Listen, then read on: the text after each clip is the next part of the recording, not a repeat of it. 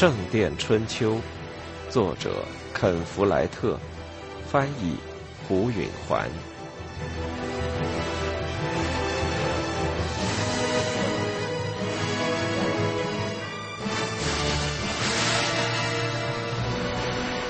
对汤姆来说，熊熊烈焰烧毁了王桥大教堂，倒燃起了他的希望之火。他隔着绿地观望着从教堂的废墟上窜入空中的巨大火苗，心中所想的只有一件事：这意味着工作。从他睡眼惺忪从客房中出来，看到教堂窗户里闪着暗红的火光那时起，这个念头一直深埋在他心底。在他督促修士们脱离险境，冲进起火的教堂寻找菲利普，抬着圣徒的棺材出来的这全部时间里，他的心中一直充溢着不光彩的愉快和乐观。这时，他有点时间思考了。在他看来，他对于一座教堂遭到火焚本不该高兴。但他接着想到，没有一个人受伤，修道院的值钱东西也没有损失。再说，教堂本来也已老得摇摇欲坠，又何必不高兴呢？年轻的修士们扛着沉重的书橱穿过绿地回来了。汤姆想，现在我所要做的一切，就是得到保证，由我来重建这座教堂。而向菲利普院长提起这件事的时间就是现在。然而，菲利普并不在扛书橱的修士的中间。他们走到客房，把书橱放到地上。你们的副院长呢？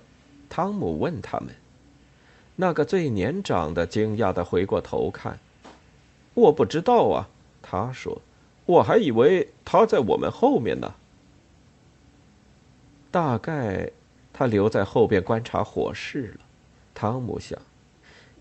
但也许他遇到了麻烦。汤姆便没再耽搁，立即跑过绿地，绕过厨房背后。他希望菲利普平安无事，不仅因为菲利普是一个好人，而且还因为他是乔纳森的保护者。要是没有菲利普，可就说不上小家伙会怎么样了。汤姆在食堂和寝室间的小路上发现了菲利普，副院长坐得直挺挺的，样子很茫然，但并没有受伤。汤姆总算松了口气，他扶他站了起来。一件东西砸着了我的脑袋，菲利普昏昏沉沉地说。汤姆的目光越过他望去，南甬道已经倒进了回廊里。你还活着已经万幸了，汤姆说：“上帝一定对你有所期望。”菲利普摇摇头，清醒一下。我有一阵子失去了知觉，我现在没事了。书呢？他们已经搬到客房里了。那咱们回到那儿去。汤姆搀着菲利普一起走。汤姆看得出来，副院长并没有受伤。但他的心情太坏了。等到他们回到客房时，教堂的火势已开始减弱，火苗也矮下去了些。然而，汤姆看到的面孔反倒清晰了。他有点吃惊的发现，原来已经天亮了。菲利普又开始安排事情，他告诉司厨米利乌斯给大家熬粥。又要白头卡斯伯特打开一桶烈性葡萄酒，好让大家暖暖身子。他命令在客房里生起火来，让年纪大的修士进去避寒。天下起了雨，风吹着雨点，寒气逼人。烧毁的教堂里的火苗很快就熄灭了。大家都忙起来以后，菲利普副院长独自离开了客房，向教堂走去。汤姆看见了，他就跟了上去。这是他的机会。如果他把握得好，他可以在这里工作上好几年。菲利普站住脚，看着教堂的两翼，对那堆废墟频频摇头，如同他的生命就埋在那废墟里。汤姆默默地站在他身边。过了一会儿，菲利普又沿着中殿的北侧朝前走，直到墓地。汤姆和他一起走着，查看着坍塌的情况。中殿的北墙依然未倒，但北甬道的圣坛的一段北墙已经塌了。教堂还有个东头。他们绕过那头看南翼，大部分南墙已经坍塌，南甬道已倒进了回廊里，会议室依然挺立着。他们走到甬道回廊中东走廊的拱门，他们让一堆塌下来的石料挡住了。那儿看上去乱七八糟，但汤姆训练有素的眼睛看得出，回廊的走道损坏并不大，只不过压在了塌下的废料中。他翻过乱石，往教堂里边望去，在圣坛正背后有一部通向地下室的楼梯，地下室。就在修士席位的下面。汤姆往里面细看，研究着地下室上面那片石头地板上有没有裂痕。他没看到有裂痕，地下室完好无损，这可是个好机会。他现在先不告诉菲利普，他要把这消息留到关键的时刻。菲利普这时已经绕到了寝室的背后。汤姆快走几步赶上他，他们发现寝室没坏，再往前，他们发现其他建筑也没受多少损伤，食堂、厨房、面包房、酒坊。菲利普或许为此感到些许安慰，但他仍旧阴沉着脸。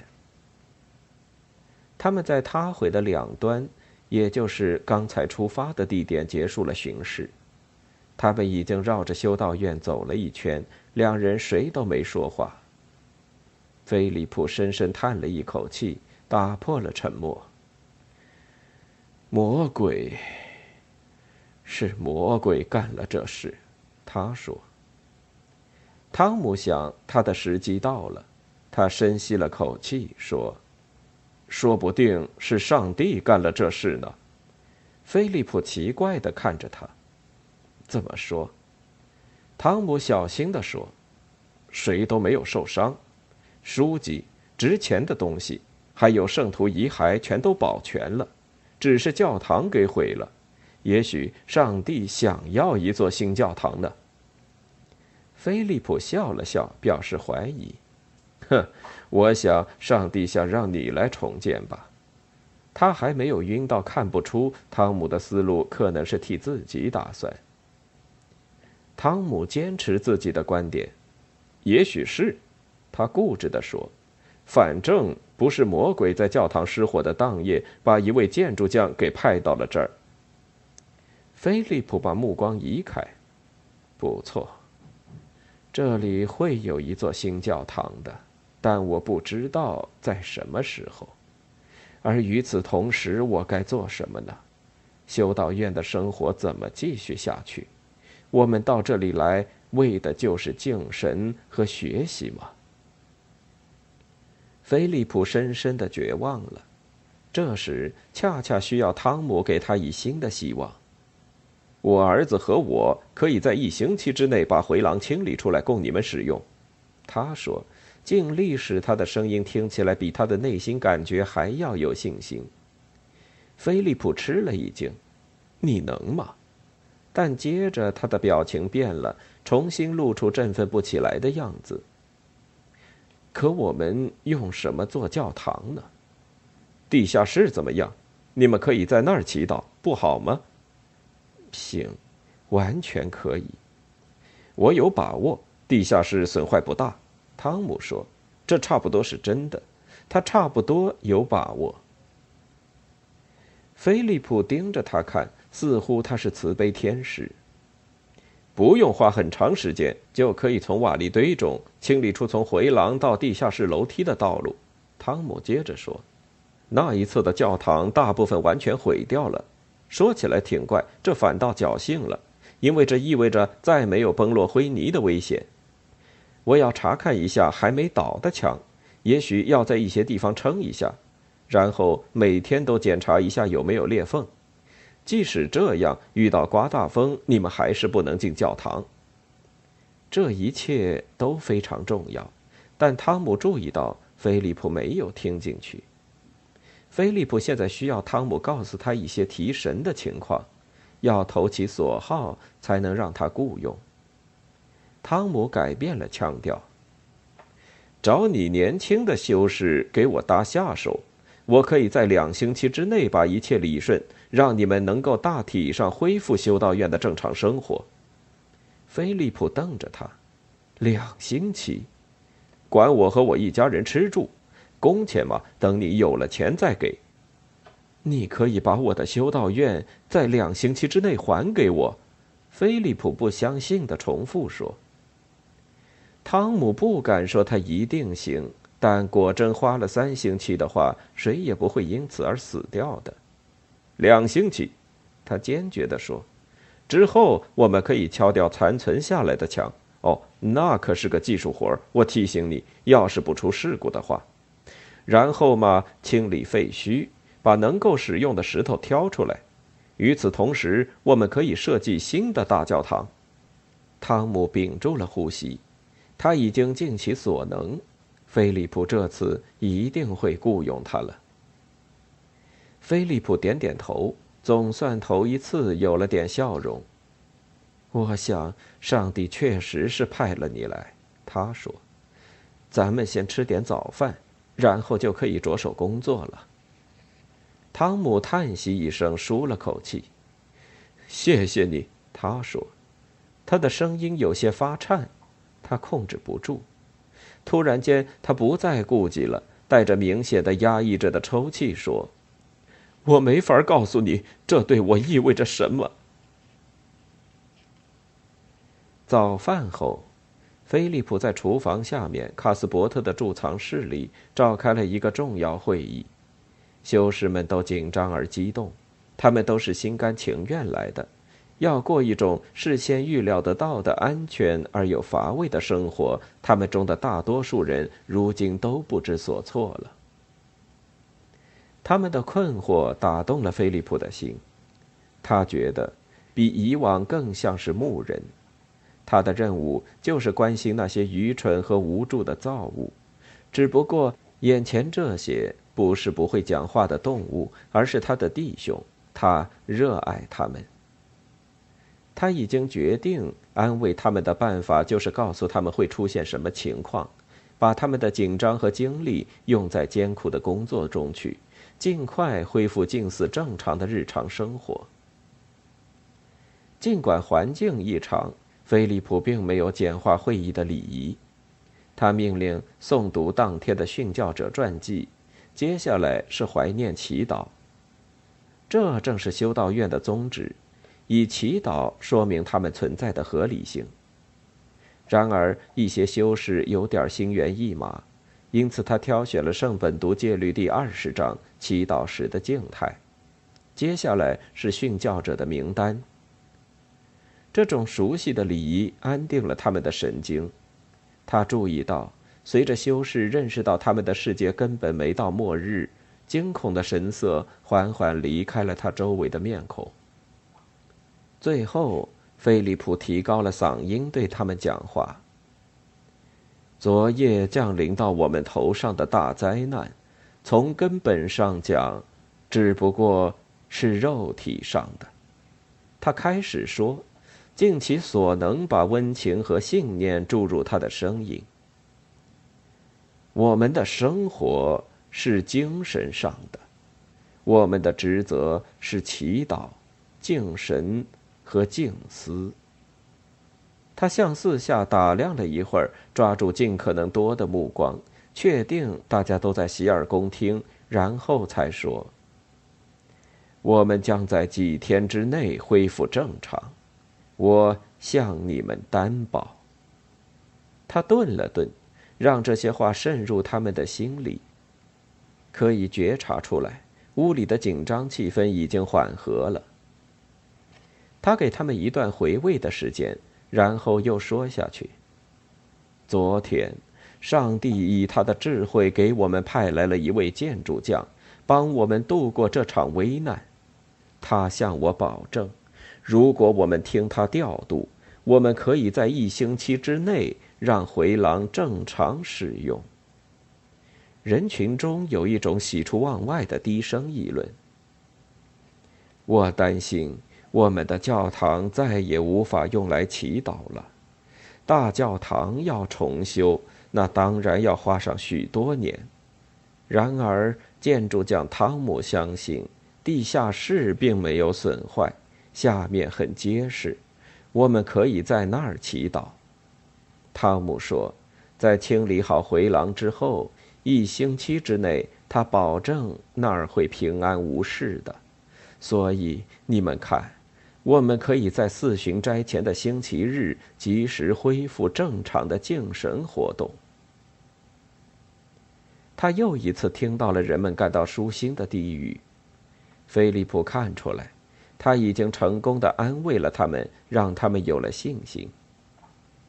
在会议开始时，他们都吓得困惑不安。此时，他们已平静下来，并充满了希望。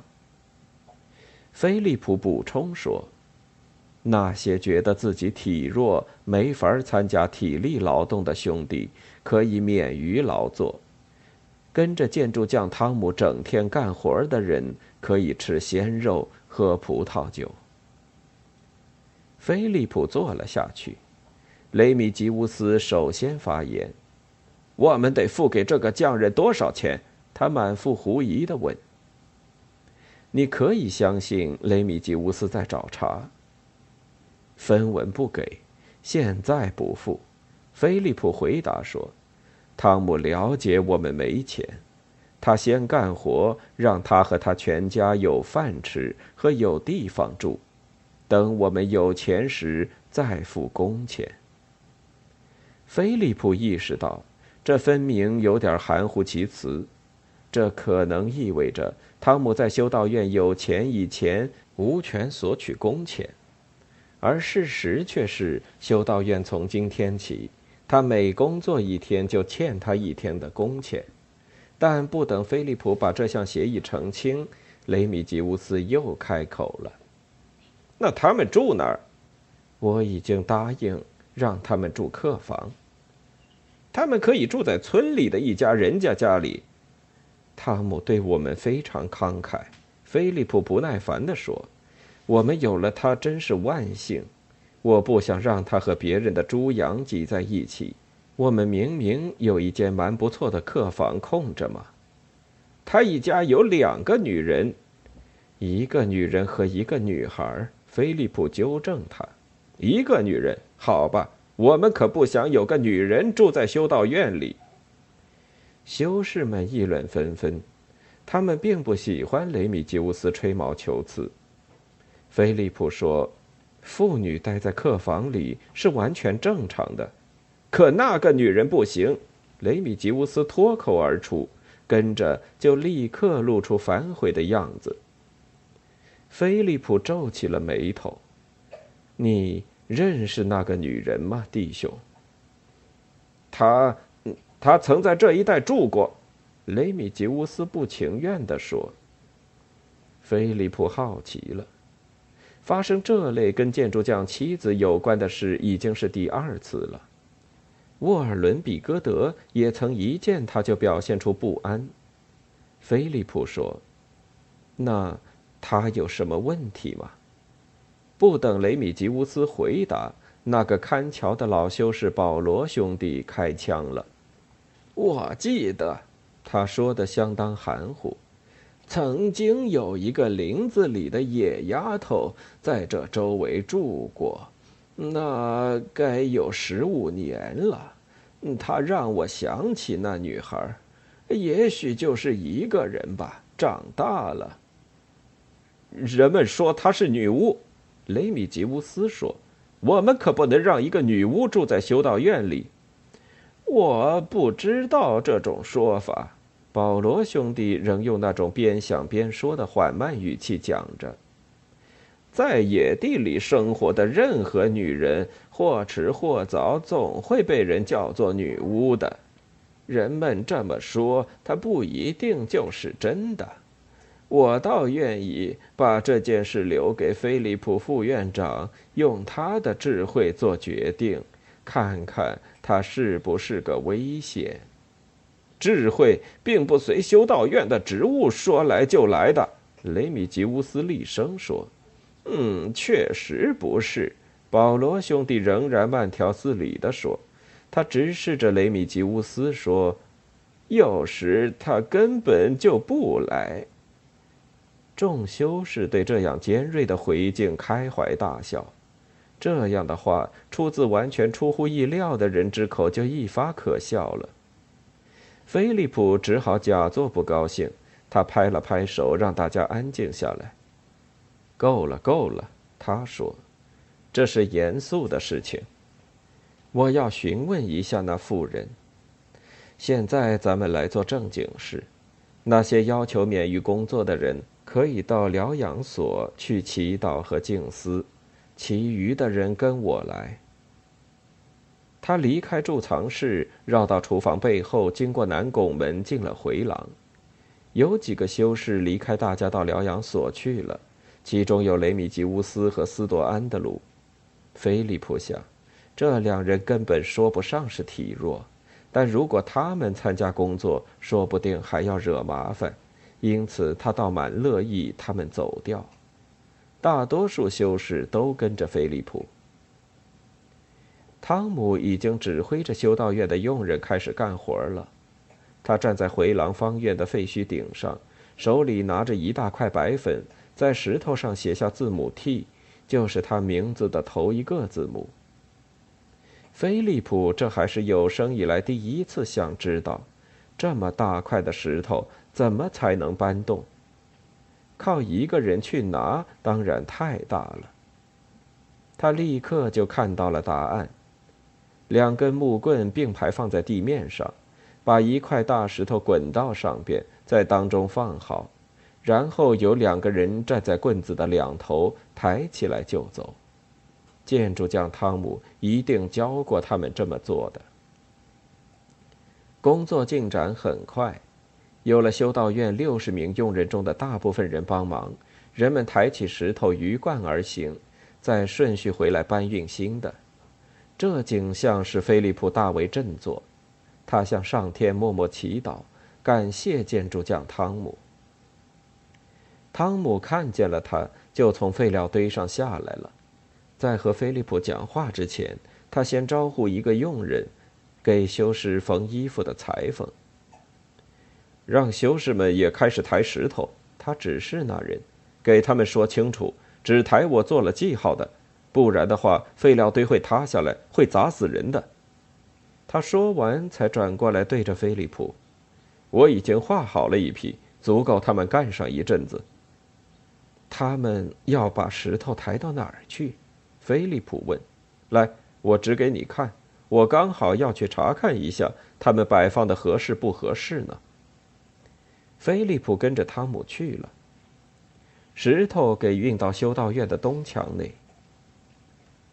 有些佣人仍将做他们本职的事，他们边走，菲利普边说着：“马厩的人得照顾马匹，厨师得做饭，有人得打柴、喂鸡、上市场买东西。不过他们的工作都不重，我可以匀出一半人给你。”再说，你还有差不多三十名修士呢。汤姆点点头。那好。他们走过教堂的东头，人们正在把还热乎乎的石头靠着修道院的东墙根堆放起来。那儿离疗养所和副院长的住所有几步远。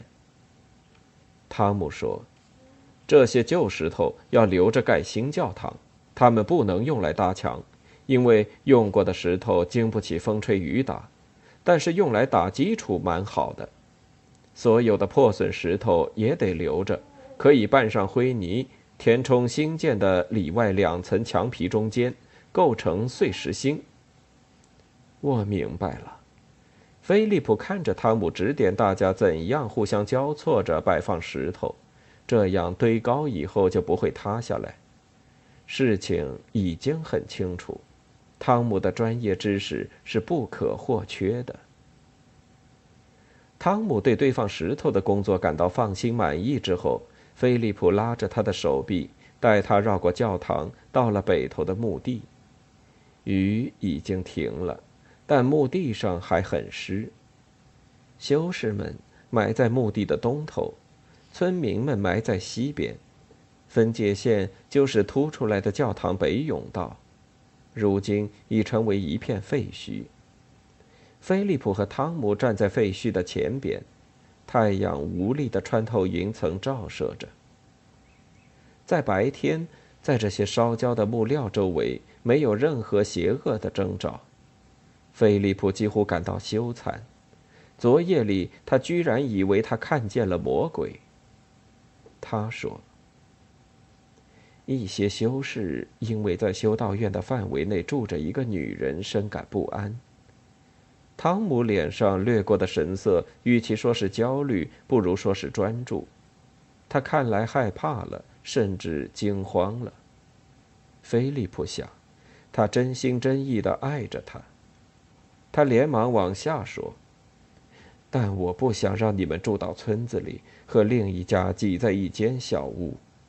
为了少惹麻烦，明智的办法是让你妻子慎重些，告诉他尽量离修士们远一点，尤其是那些年轻的。他要是得在院中走动，就让他遮着脸。最重要的是，他千万别做任何令人怀疑是女巫的事情。